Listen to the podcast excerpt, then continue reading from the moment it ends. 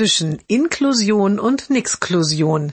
Jeden Montag eine neue Geschichte im Blog von Kirsten mal zwei. Heute das Mädchen hat ein Tischchen auf dem Flur der Grundschule. Da sitzt es immer, wenn es nicht im Klassenzimmer ist. Und das ist oft.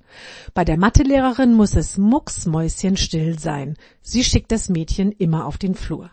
Der Deutschlehrer lässt anspruchsvolle Aufsätze schreiben.